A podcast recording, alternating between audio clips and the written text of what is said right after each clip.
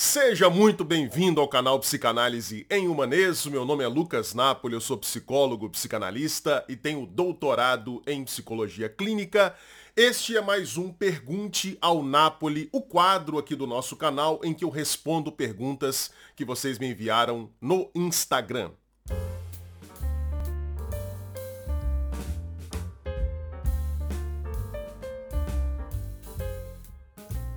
Primeira pergunta, se dizem que devemos aguardar para entrar em novo relacionamento, mas não seria mais saudável ter um objeto para transferir? Não.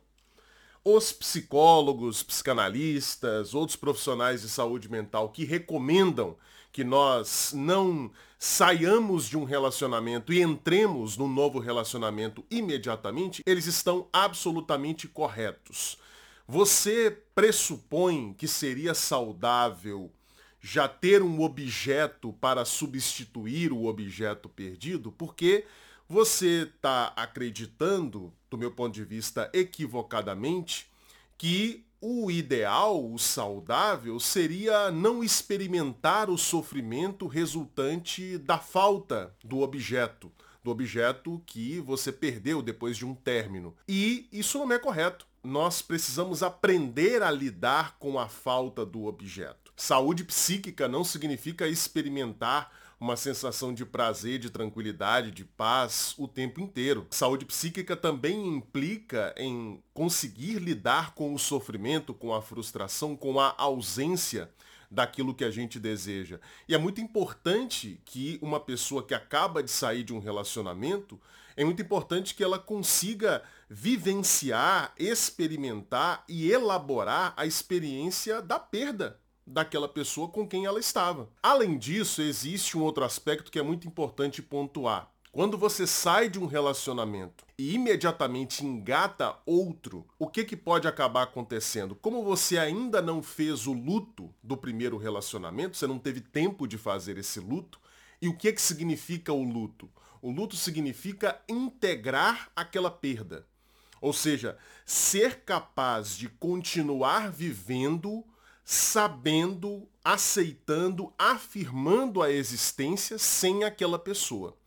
Quando você parte para um próximo relacionamento sem ter feito o luto do primeiro, o que pode acabar acontecendo é que você ainda está vinculada psiquicamente, internamente, você ainda está vinculada àquela primeira pessoa, e aí você pode acabar transferindo de forma muito direta expectativas, anseios, desejos que você tinha em relação à primeira pessoa para a próxima. Então você não vai ter de fato um relacionamento novo. Você vai ter uma espécie de continuidade bizarra do primeiro relacionamento, sendo que a outra pessoa, que não sabe de nada do que está acontecendo dentro de você, ela vai entrar completamente vendida nessa história e vai acabar sendo uma espécie de bode expiatório para o seu processo de luto, que você não permitiu que acontecesse e que agora vai ser vivenciado necessariamente nesse novo relacionamento. Então essa pessoa vai acabar sendo alvo de uma série de expectativas, desejos, anseios, coisas mal resolvidas do primeiro relacionamento e que ela não tem absolutamente nada a ver. Então a tendência de não dar certo é muito grande. Por isso que não é saudável de fato sair de um relacionamento e imediatamente engatar outro. O mais saudável é você dar tempo ao tempo, vivenciar o luto, trabalhar esse luto do primeiro relacionamento. E aí quando você já tiver integrado completamente a perda daquela primeira pessoa, aí sim você está em condições mais favoráveis para iniciar um novo relacionamento que de fato será novo e não uma continuidade do velho. Próxima pergunta: o que fazer quando o paciente fala sem parar? Às vezes fica muito difícil manter a atenção flutuante ou não consigo fazer alguma pontuação ou interpretação. De fato, existem alguns pacientes que falam bastante e falam muitas vezes de maneira acelerada.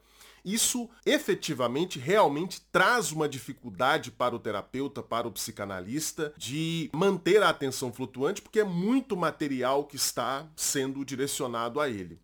Existem algumas razões pelas quais os pacientes podem fazer isso. Existem alguns pacientes que têm muito medo, têm uma ansiedade, têm uma angústia em relação ao silêncio.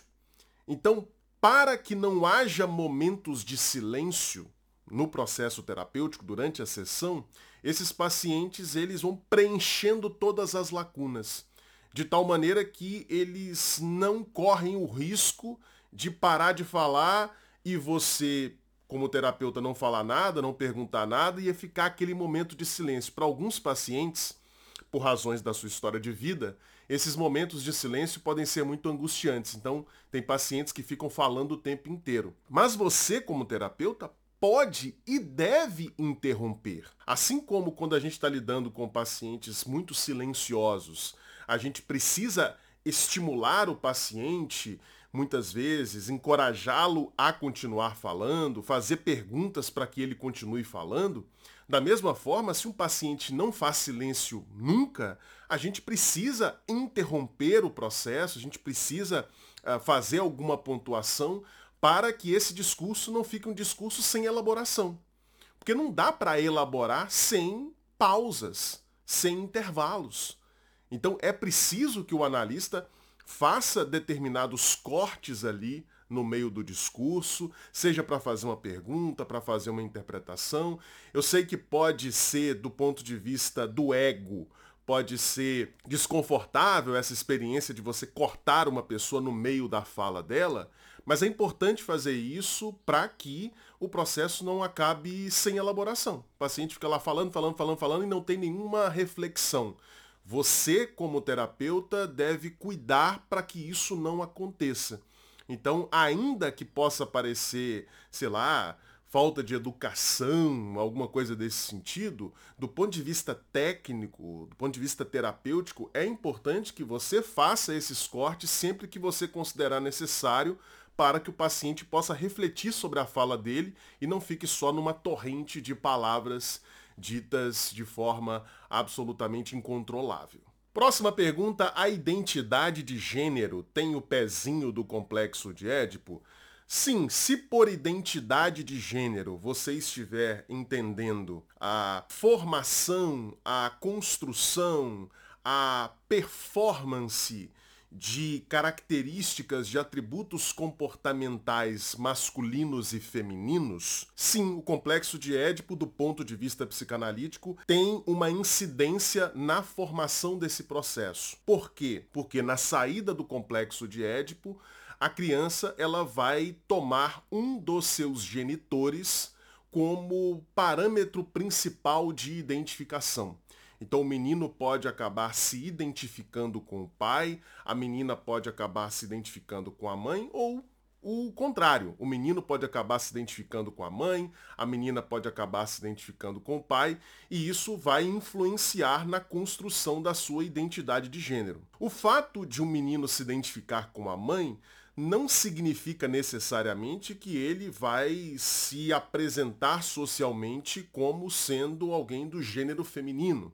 O fato de uma menina se identificar com o pai não vai levá-la necessariamente a se apresentar socialmente como sendo do gênero masculino, porque o complexo de Édipo não é o único fator que condiciona a formação, a construção da identidade de gênero. Próxima pergunta. Uma vez que o paciente demonstrou a internalização do analista no seu inconsciente e vai pela primeira vez para o divã, a partir daí todas as sessões devem seguir assim ou irão oscilar entre o setting normal e o divã? Olha só, o setting normal do ponto de vista psicanalítico é o setting com o divã, né, se o atendimento é presencial. Entenda a sua pergunta como sendo, se o paciente vai para o divã pela primeira vez, a partir daí todas as sessões serão com o divã, ou o, pode ser que em alguma sessão a, o analista e o paciente fiquem face a face. Pode ser que em algumas sessões o analista e o paciente fiquem face a face. Mas isso só deverá acontecer se o analista, a partir de uma demanda do paciente, entender que isso é necessário. Porque pode acontecer o seguinte, o paciente vai para o divã e ele fica algumas sessões ali no divã e chega um determinado momento que ele começa a se incomodar com estar nessa posição. Antes de simplesmente aceitar a demanda do paciente para que a sessão seja feita face a face, antes de acontecer isso, o analista deve estimular o paciente a pensar sobre o que está causando esse incômodo em relação ao divã. Agora, pode acontecer alguns casos em que a experiência do divã se torne extremamente aflitiva para o paciente. E aí, nesses casos, baseando aqui na, no princípio de relaxamento proposto pelo Ferenc, né, na ideia de que a análise não deve acontecer num clima de coerção, mas de relaxamento, de liberdade, se o paciente né, chega para você e diz, olha, para mim está sendo muito difícil, é, eu, eu, eu posso até elaborar sobre isso, mas é, estando no divã, para mim fica impossível, não dou conta, ah, não vejo nenhum problema em o analista permitir que o paciente volte a fazer as suas sessões face a face. Mas, se não houver essa demanda por parte do paciente, se o paciente não apresentar nenhum incômodo em estar no divã,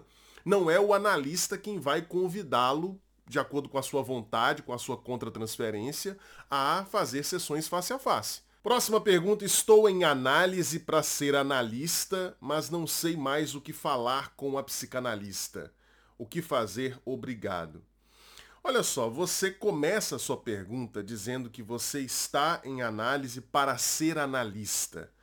Então, eu, eu, eu posso deduzir a partir dessa fala inicial sua que você acredita que não tem nenhuma demanda terapêutica para ser trabalhada em análise. E aí eu coloco para você uma pergunta: será que não tem mesmo? Porque o que muitas vezes acontece, você seguidor que fez essa pergunta, é que a gente se engana.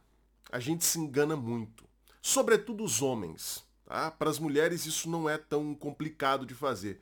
Mas eu já tenho, já tenho vídeo aqui no canal em que eu falo sobre isso, né? Para muitos homens é difícil admitir que eles têm problemas, fragilidades, dificuldades.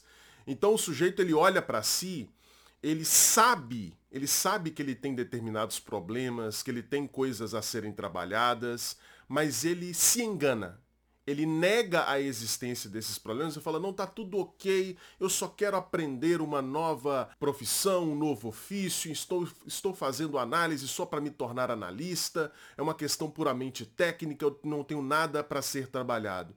E isso frequentemente é um engano frequentemente, porque pessoas que vão na direção da psicanálise, pessoas que vão na direção da psicologia, para esse campo da saúde mental de forma geral, em 99% dos casos tem uma capivara ali, tem problemas para serem trabalhados, problemas que não são simples. Então é muito provável que você tenha aí questões para serem trabalhadas, mas que você não esteja tendo coragem para enxergá-las. E isso pode estar afetando o seu processo analítico. Talvez isso que você chame de eu não tenho mais assunto para falar com a terapeuta seja simplesmente o fato de que você não quer tocar naquelas capivaras que precisam ser tocadas. Você simplesmente não quer falar daqueles assuntos. Ah, Lucas, mas quais assuntos? Eu não sei. Vai ser preciso que você, com a sua analista, converse a respeito desse tema. Olha, eu estou vindo aqui, mas eu não tô tendo assunto para falar, assim, não sei porquê, eu acho que eu já falei tudo para você. Não tem problema você repetir. Esse é um, um, um, equívoco que muitos pacientes acabam cometendo, de achar que toda sessão eles têm que falar sobre coisas novas. Eles têm que falar sobre as novidades que aconteceram durante a semana, e não é assim. Você pode falar sobre coisas que você já falou. Vou repetir. Vou contar uma história de novo. Será que não tem sonhos para serem contados para essa analista? Coisas que aconteceram ao longo da sua semana. A regra fundamental da psicanálise é a associação livre, é falar o que vem à sua cabeça. Talvez na hora que você chegue lá para falar com o analista, você fique pensando, eu tenho que falar alguma coisa importante, eu tenho que falar alguma coisa significativa. E isso não é associação livre. Associação livre é falar sobre o filé com fritas que você comeu no almoço é falar sobre como você acordou, é falar sobre o vídeo que você assistiu no YouTube, é falar qualquer coisa que esteja aparecendo na sua cabeça, porque esses pensamentos despropositados, como dizia o Freud, eles já são a expressão do inconsciente. Eles já são uma expressão disfarçada, dissimulada, simbólica do inconsciente. E durante o processo de falar sobre essas coisas aparentemente não importantes, aquilo que é importante vai aparecer. Aquilo que é significativo, aquilo que está reprimido, aquilo que está dissociado vai aparecer. A sua analista vai ajudar você a perceber isso que não está tão claro. Então fale o que vier à sua cabeça. Agora, se pergunte, se questione. Será que eu estou fazendo análise só para ser analista mesmo? Será que não tem nenhuma demanda para ser trabalhada? Será que o que eu estou chamando de uma dificuldade para falar, para ter coisas novas a falar, não é um medo de tocar em certos aspectos da minha vida? Próxima pergunta: de que forma a psicanálise pode ajudar alguém a manter o foco num objetivo a longo prazo? Talvez você esteja chegando agora nesse universo psicanalítico, porque você está pressupondo com essa pergunta que a psicanálise teria algum tipo de técnica, algum tipo de protocolo, algum tipo de orientação, assim, olha, faça isso, faça aquilo que você conseguirá manter-se consistente num objetivo de longo prazo. Quem trabalha dessa forma, com técnicas, orientações, esquemas para que você consiga fazer tal ou tal coisa, são outras abordagens da psicologia. A psicanálise não. O que a psicanálise vai ajudar você a fazer, se você entrar em análise, o que a psicanálise vai ajudar você a fazer é a pensar, a refletir sobre o que te leva a não conseguir manter-se consistente para alcançar objetivos de longo prazo. Tem razões, tem motivações pelas quais você não consegue alcançar esses objetivos de longo prazo, por que você acaba desistindo no meio do caminho, por que, você não consegue manter uma constância. A psicanálise vai ajudar você a entender-se, a entender o que está em jogo. De repente, esse objetivo que você tem de longo prazo, ele não está ligado de fato ao seu desejo. Ele está ligado a coisas que você pensa do ponto de vista egóico. Ah, eu quero alcançar tal patamar profissional, etc. Mas isso não conversa com os seus desejos inconscientes, com a sua verdade. Então talvez você esteja achando que quer aquilo que está lá na frente, esse objetivo de longo prazo, e na verdade você não o deseja de fato. A psicanálise vai ajudar você a encontrar-se com o seu desejo. Você não vai encontrar no universo psicanalítico, fazendo terapia psicanalítica, você não vai encontrar uma série de dicas, de orientações de como você pode ser uma pessoa assertiva e que consegue alcançar objetivos. Você não vai encontrar isso. Você vai encontrar um espaço para que você questione o seu próprio desejo. Será que eu quero de fato isso? Será que alcançar esse objetivo não vai me trazer, do ponto de vista inconsciente, determinadas consequências que eu não quero experimentar?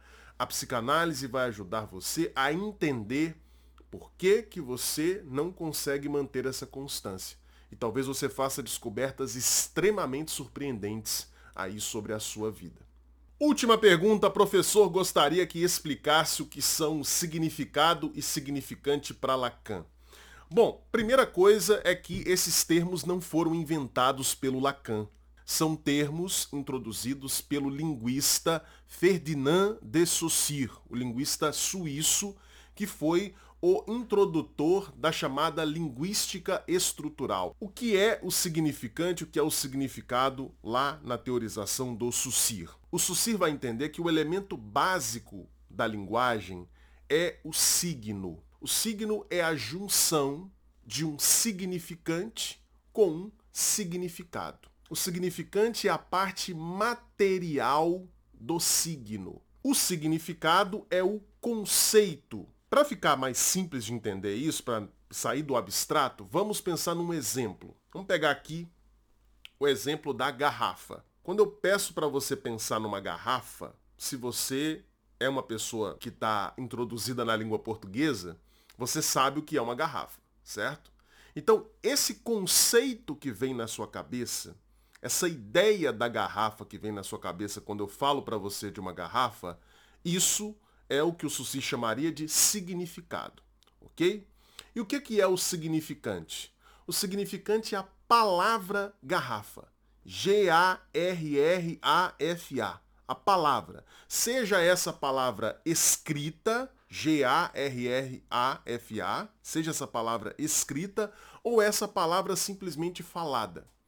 Esse elemento material, esse elemento visível, esse elemento mensurável, é o que o Suci chamava de significante. Qual que é o detalhe que o Sucir enfatiza e vai ser enfatizado também pelo Lacan?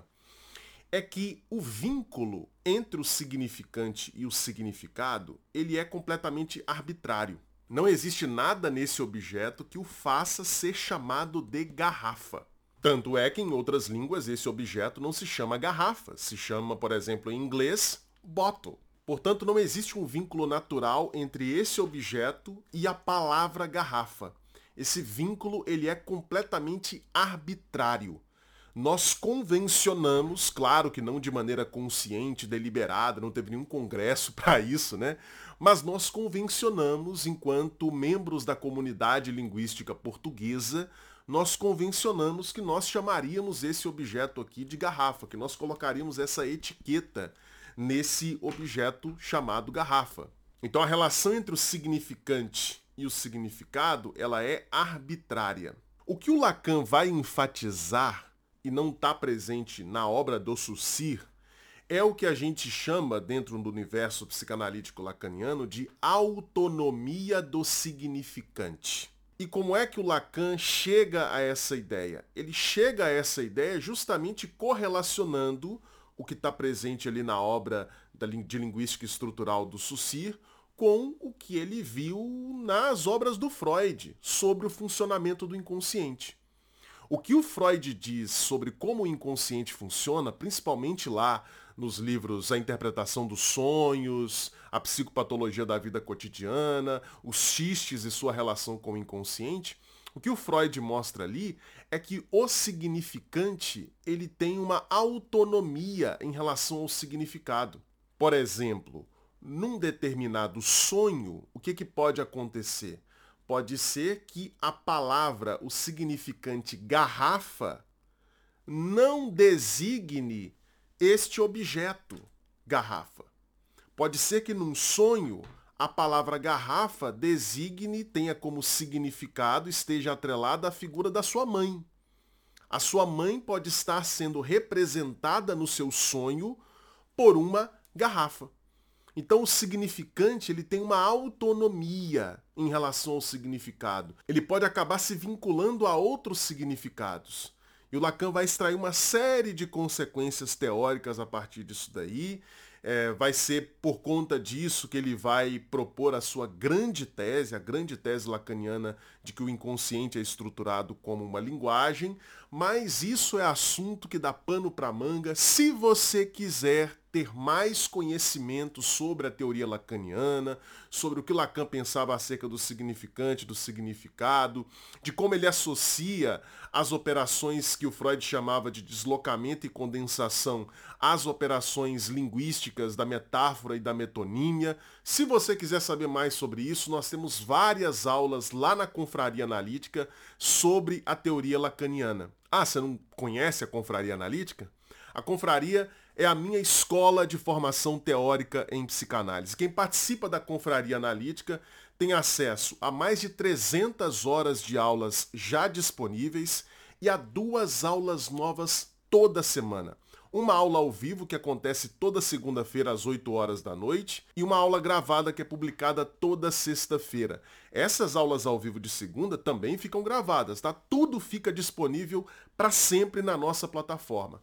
Para ter acesso a tudo isso, você vai pagar apenas o valor de R$ 49,99 por mês. É isso mesmo, é barato assim mesmo. Só R$ 49,99 por mês você pode pagar no cartão, no Pix, no boleto. E se você quiser, você já pode fazer uma assinatura válida por um ano, no valor de R$ 497. Eu tenho certeza que se você gosta de psicanálise, o seu lugar é a confraria analítica. Eu te espero lá. O link para fazer sua assinatura está aqui na descrição, é o primeiro link. Bom, e antes de terminar esse vídeo, deixa eu falar rapidinho para você sobre os meus dois e-books. O primeiro deles se chama O que um psicanalista faz. Neste e-book eu explico para você de maneira rápida, simples, didática, o que, que acontece num consultório de psicanálise. E o segundo e-book se chama Psicanálise em Humanês, 16 conceitos psicanalíticos cruciais explicados de maneira fácil, clara e didática. Gente, esse segundo e-book é praticamente um mini curso de introdução à teoria psicanalítica, só que em formato de texto.